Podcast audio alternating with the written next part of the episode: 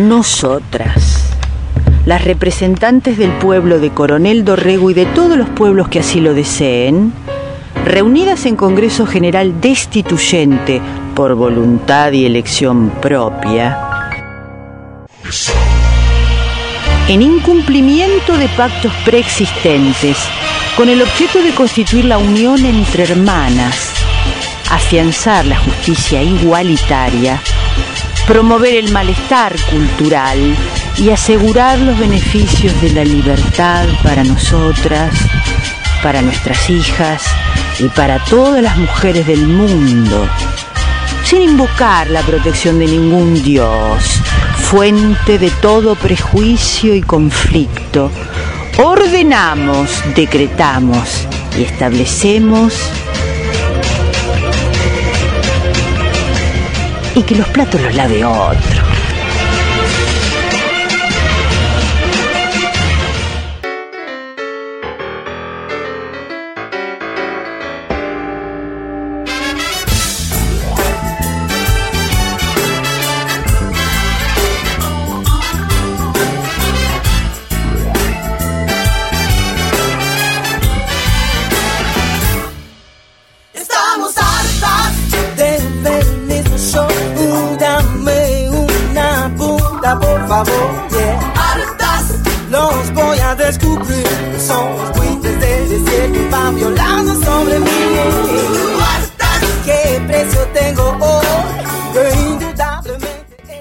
Felicidad, qué felicidad inmensa que tenemos un nuevo martes reunidas intentando, como hace más de 17 años, poner palabras, encuentro, discusión, pensamiento a todos estos temas que abordamos y que nos atraviesan, ¿no? Y que también sabemos que los medios de comunicación a veces no lo tienen, no los tienen en agenda como hace 17 años y que los platos los lave otro, está en el aire. Este año tomamos una pausa, que no fue una pausa, ya les contaremos qué cosas fueron pasando en esta primera parte del año, pero retomamos con más ganas, con más energía y con la necesidad de hacer el programa. Hoy estamos en la mesa, Laura, Perla, Elisette y Ana Inés. Y vos, del otro lado, siendo parte, escuchando, compartiendo, repensando, revisando, enojándote, indignándote. Esa es la idea. Qué felicidad que tenemos y que los platos los lave otro. 17 años de feminismo en la radio. Y que los platos los lave otro. Revirada.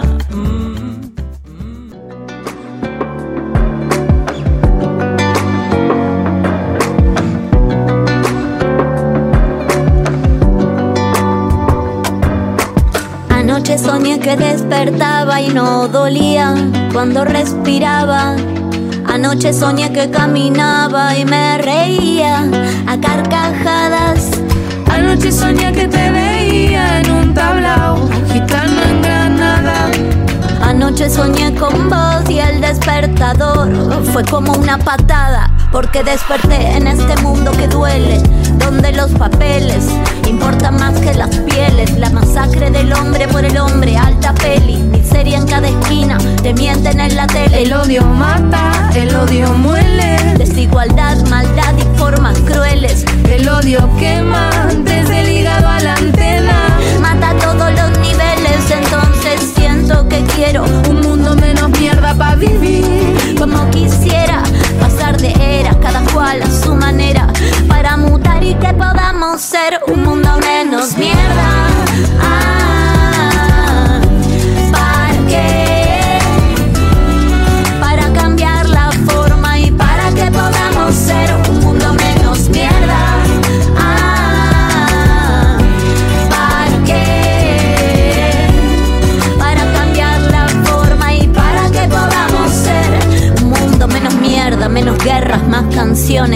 Menos views, menos likes, menos drama, más condones. Quiero que se traduzca el discurso en acciones. Que cuando escuches música te emociones. Un mundo menos mierda, pa' que no te pierdas. Y ante la duda, siempre retoma a la izquierda. Cada paso tiro de la cuerda, porque siempre me recuerda donde yo empecé. Y cuando estés lejos, vente cerca. Para que te puedas sentir. El odio quema, lo transformo en poema. Por eso estamos aquí y es entonces que siento que quiero Un mundo menos mierda para vivir. como quisiera pasar de era todo el año en primavera para mutar y que podamos ser un mundo menos mierda. Ah, ¿Para qué? Y que los platos los lave otro. Y que los platos los lave otro. Y que los platos los lave otro. Seguinos en redes. En Facebook nos podés dar like en nuestra fanpage y que los platos los lave otro. En Instagram nos seguís como arroba y que los platos los lave. Para escuchar los programas tenés varias plataformas online. Para escuchar los programas tenés varias plataformas online. En anchor.fm barra y que los platos nos escuchas sin necesidad de apps. Si no, en Spotify nos encontrás como y que los platos los lave otro, al igual que en Google Podcasts.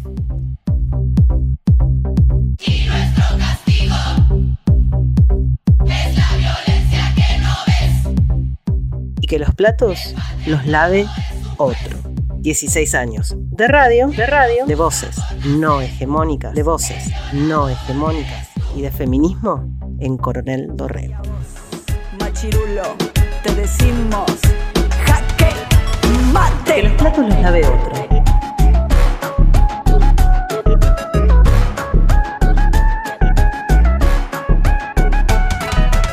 Y que los platos los lave otro.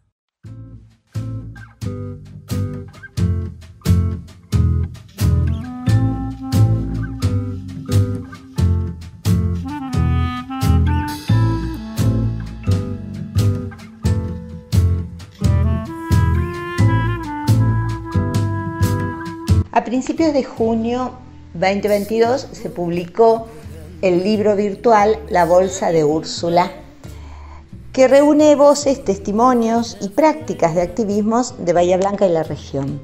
Este libro surgió como un proyecto desde la página web Maleza, que es una página mm, que mm, coordina, que lleva Viviana Becker desde Bahía Blanca.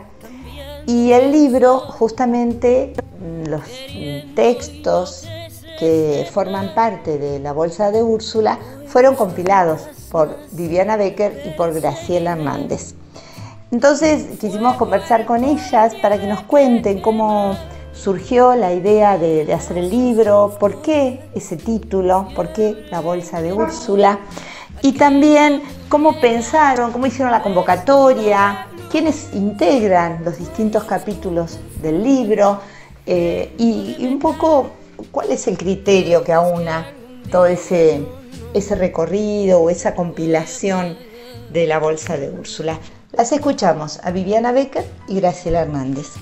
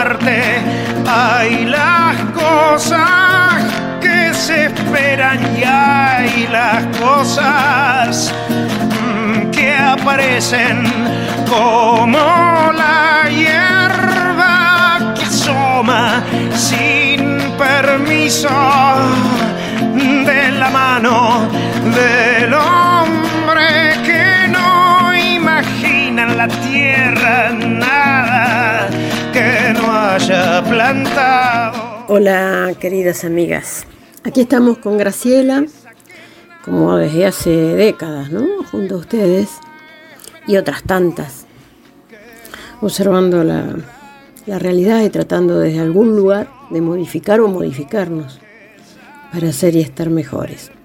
Eh, bueno, en este camino en el que estamos casi todas, nosotras, eh, surge en Pandemia Maleza, que es una página feminista, feminista porque yo soy feminista, en la cual este, convido con libros, imágenes, recuerdos, recopilaciones, obras que son parte de mi historia en esta Bahía Blanca, en los alrededores, pero también que son parte de, la historia del mundo, ¿no? o, fragmentos del mundo. Em, ¿Y por qué maleza? Bueno, es, es, un conjunto de arbustos que crecen muy juntos, dando lugar a la espesura. Es una mala hierba por silvestre o porque crece en un lugar no deseable y que es difícil de controlar. Así estamos un poco paradas en este mundo. Eh, las saludo eh, y las abrazo. No la arrancan por sino por lo que sabe del campo.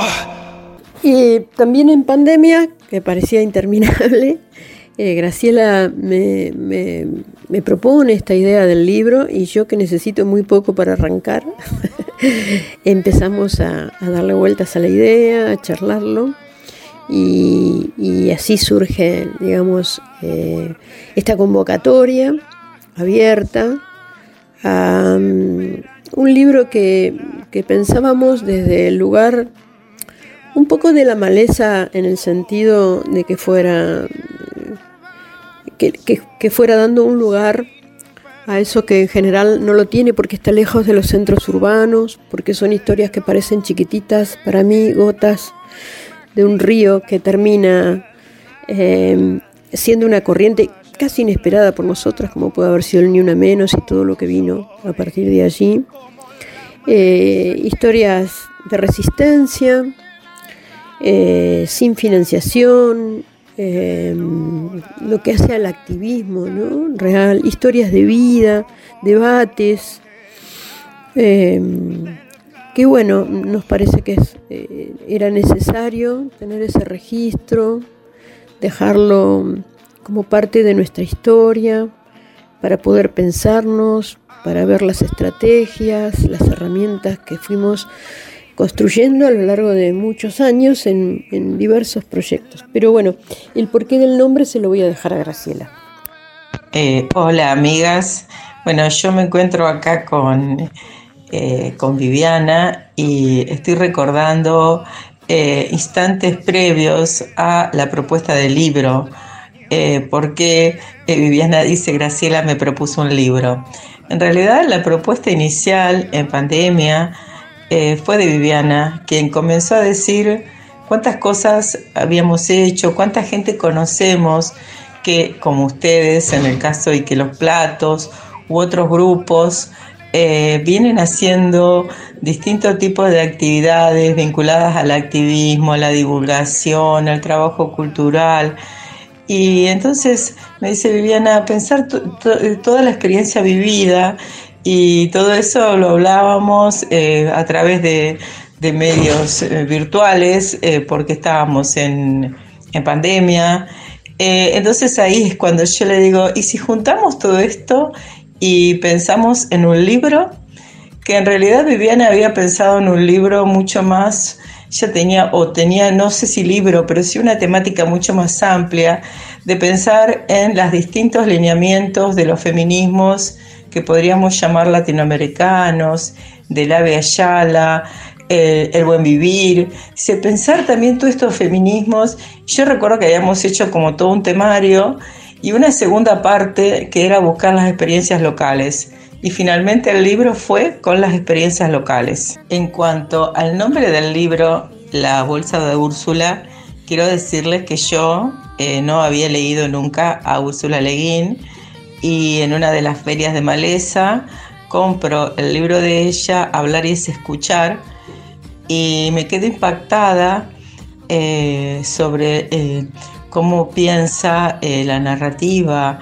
eh, Úrsula Le Guin y me quedo impactada por su historia, y quién fue su padre, quién fue su madre, que ambos eran antropólogos y especialmente su padre, un antropólogo que yo había leído mucho. Entonces, eh, todo esto de cómo Úrsula Le Guin eh, cómo ella pensaba toda esta cuestión de eh, la tradición, de las tradiciones escritas y qué significa hablar, ¿no? qué significa narrar y qué, había y qué narrativas ella había escuchado de parte de lo que ella llamaban sus tíos indígenas, es decir, aquellos representantes de los pueblos originarios que, eh, con los que trabajaban sus padres en su casa y que ella escuchó sus relatos.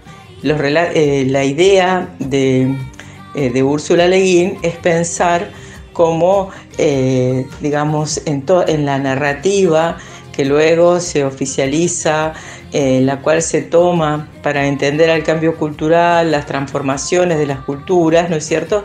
Que justamente en eso radica en gran, parte del estudio antropológico, es ver cómo desde el pasado se han ido explicando los cambios en las sociedades y el motor de eh, esas explicaciones siempre ha sido las transformaciones que tuvieron las armas de caza, es decir, la punta de flecha, la lanza, ¿no es cierto? ella diría los cuchillos que cortan y matan, eh, pero sí, en vez de tomar a, la, punta de flecha o a la lasca primigenia con, con filo, eh, para, atacar a para poder atacar un animal o defenderse de un animal, si en vez de tomar esto como el, primer elemento de la cultura, tomamos a la bolsa, a la bolsa de acarreo, ahí vamos a tener otra explicación. Ella dice, habría otras narrativas de la cultura que nos han sido negadas porque solamente se hace la narrativa de la punta de flecha. Entonces acá se juntaba toda esta importancia de las narrativas, de aquellas narrativas que claramente no son las hegemónicas, no son las que todo el mundo habla, sino ya buscar esas narrativas que tenían que ver con la bolsa, pero que a la vez eh, este, eh, toda esta idea de eh, lo que para Úrsula Le Guin era la bolsa de la ficción, es la bolsa que nos permite narrar otros mundos. Todo este conjunto de cosas nos llevó a pensar que sería un buen título para nuestro libro, La Bolsa de Úrsula. Andando selvas, amando el sol, día sigo sacando espinas de lo profundo del corazón. En la noche sigo encendiendo sueños para limpiar con el humo sagrado cada recuerdo. La, la, idea del libro que compartimos con Graciela, ella tiene toda una trayectoria profesional y varios libros editados, cosa que yo no, obviamente vengo, soy una jubilada, docente jubilada. Eh, dentro de su tarea como investigadora, como docente universitaria, ambas coincidimos en, generar un dispositivo que diera lugar al saber que se construye fuera de la academia o en sus bordes. Eh, donde, bueno, en experiencias colectivas, en redes comunitarias, digamos, un, saber y un decir situados, obviamente, porque todos hablamos desde un lugar, desde, una historia, desde un pensamiento, de un territorio, y, ese territorio es en gran parte de las historias de este libro, pequeños pueblos o espacios no hegemónicos o contextos de encierro o historias de marginalidad o opresión. Entonces, digamos que hablamos de la memoria, pero una memoria que tiene voz propia, porque quienes, quienes dicen eh, son los protagonistas. Em, no es alguien que habla por ellos o por ellas. Em, y entonces me parece que es importante, por un lado, el rescate, desde obviamente un humilde lugar como puede ser esta bolsa, pero también eh, es importante poder eh, revisar y reflexionar sobre, sobre nuestras acciones, sobre nuestras estrategias y sobre las narrativas que hay sobre ellas. Eh, creo que esa es un poco la, la idea que tuvimos en crear esta bolsa de Úrsula.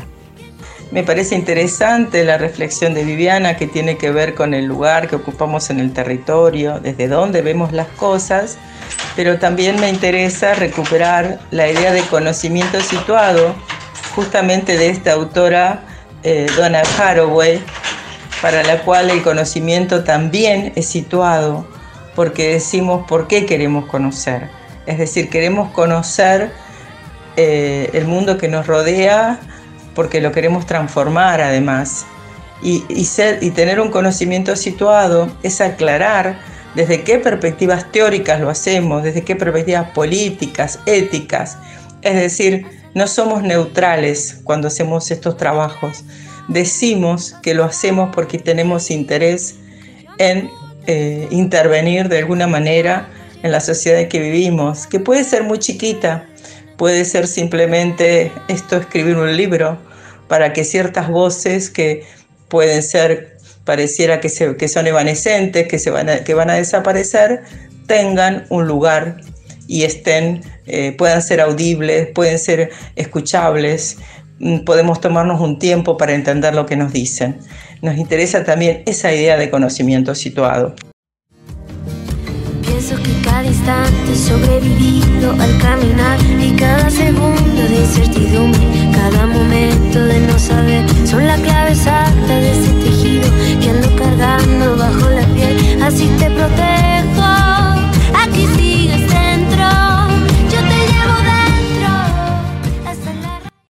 En cuanto al contenido del libro, bueno, hay un, un trabajo realizado por Olga Corrales, una artista feminista de nuestra ciudad que ha sido para nosotras fundamental en todo lo que sucedió después porque habilitó enormes plazas con actividades para el 8 de marzo, para el Día contra la Violencia hacia las Mujeres, desde eh, la convocatoria de, del arte. ¿no? Su convocatoria fue a través del arte muy amplia, rompió con los Em, lo que se venía haciendo hasta ese momento, que era un poco eh, los activistas partidarios o nosotras como feministas, que éramos grupos muy reducidos, con un esquema muy rígido de un discurso, un documento que se discutía previamente. Bueno, todo eso eh, dio paso a unas plazas eh, llenas de jóvenes que se fueron incorporando al feminismo eh, Olga Corrales y Lucía González Blanche, que, también estuvo en todo ese,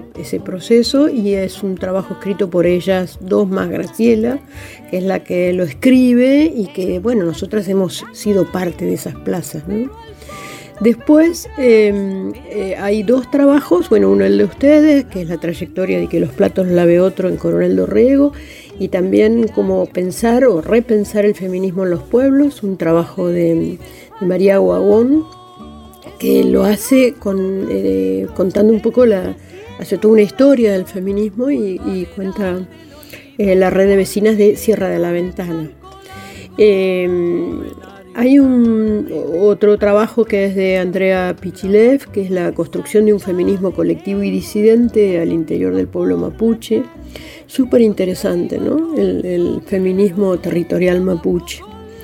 Eh, hay un debate en esta, en, esta tensión entre academia, activismo y singularidades de Carly Prado, trabajo eh, muy, muy interesante. Hay una entrevista a Mónica Fernández Abello, que es eh, creyente en los juicios de lesa humanidad, donde habla de la violencia sexual en la última dictadura militar dentro de los de los lugares donde estaban secuestradas las compañeras. Eh, y, bueno, ahí, digamos, más allá de, lo puntual de esa violencia, el tema de cómo, cómo afectó y el silencio que durante mucho tiempo fue, digamos, avalado un poco por los jueces y, los fiscales y, y también este, un silencio eh, de las propias víctimas. Eh, un poco un análisis sobre eso. Eh, hay una experiencia de la cual yo soy parte porque fui una de las dos personas que, creamos la cantora aquí en Bahía Blanca, la unidad penal 4, junto a Susana Racosta. Una mm, experiencia eh, de comunicación popular dentro de la cárcel que fuimos reconstruyendo luego de 30, casi 30 años. Eh, la cantora eh, su trayectoria en La Plata, a partir de ahí yo me, desvinculo de alguna manera del proyecto.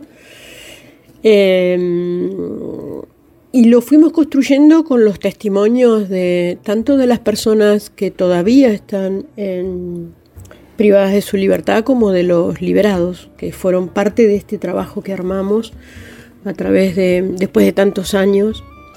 Eh, Historia Maleza está en Maleza y son historias de una amiga, eh, Sofía Moreno, que es travesti.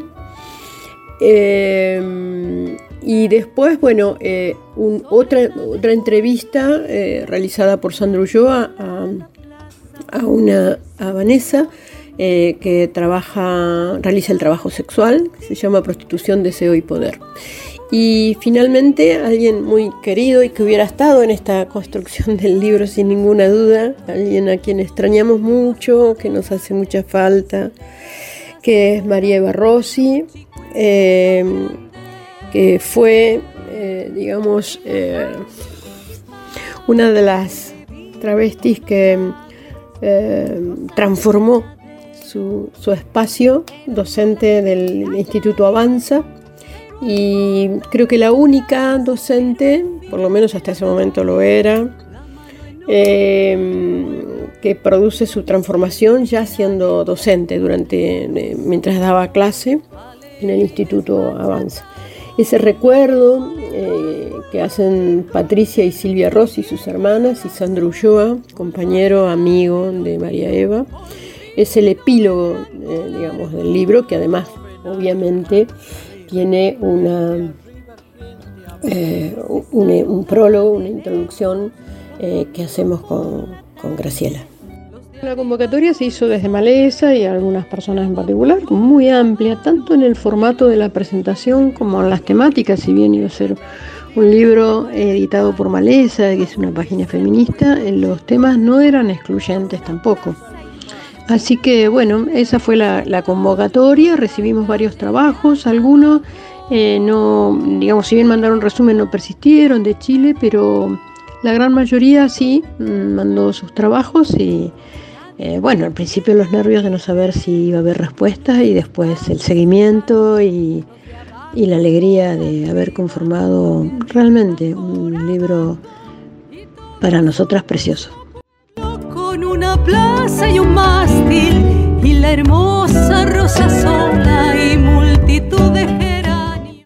Ahí escuchábamos a Graciela Hernández y Viviana Becker contándonos del libro virtual la bolsa de Úrsula. Les recordamos que pueden acceder al libro, bajarlo de forma gratuita desde la página web maleza.ar. Y también ahí mismo, donde está mm, el link para descargar el libro, bueno, también está ahí un link para colaborar, mm, para ofrecer una pequeña colaboración eh, para el sostenimiento, por supuesto, de este proyecto y de otros que seguramente se vendrán de maleza.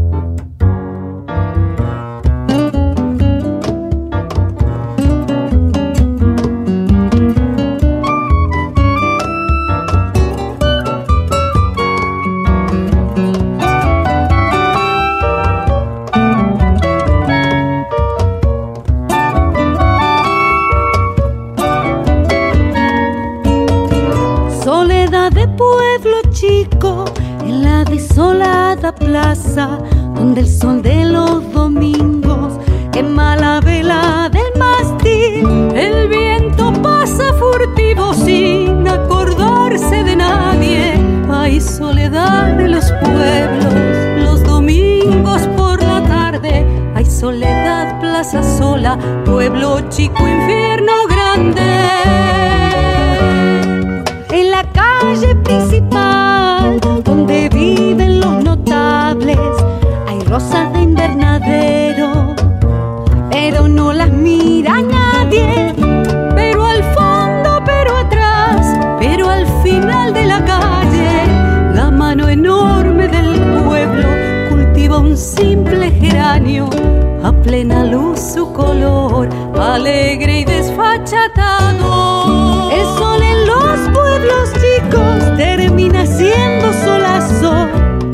polvaderal del olvido, olvido de tranco largo.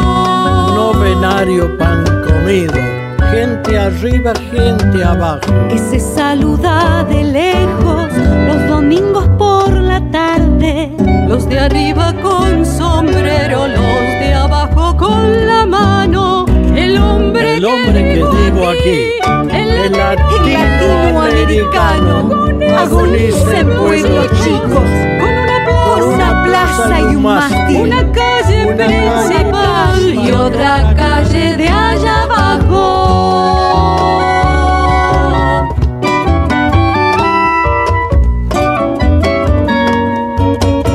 Nadie ve que nadie ve que nos estamos secando, los de abajo por arriba, los de arriba por abajo, y mismo pueblo con una plaza y un mástil, y la hermosa rosa sola y multitud de geranios, sin ver que podemos ser pueblo chico, cielo grande. Sin voces hegemónicas y sin estudio de grabación, esto fue y que los platos los lave otro.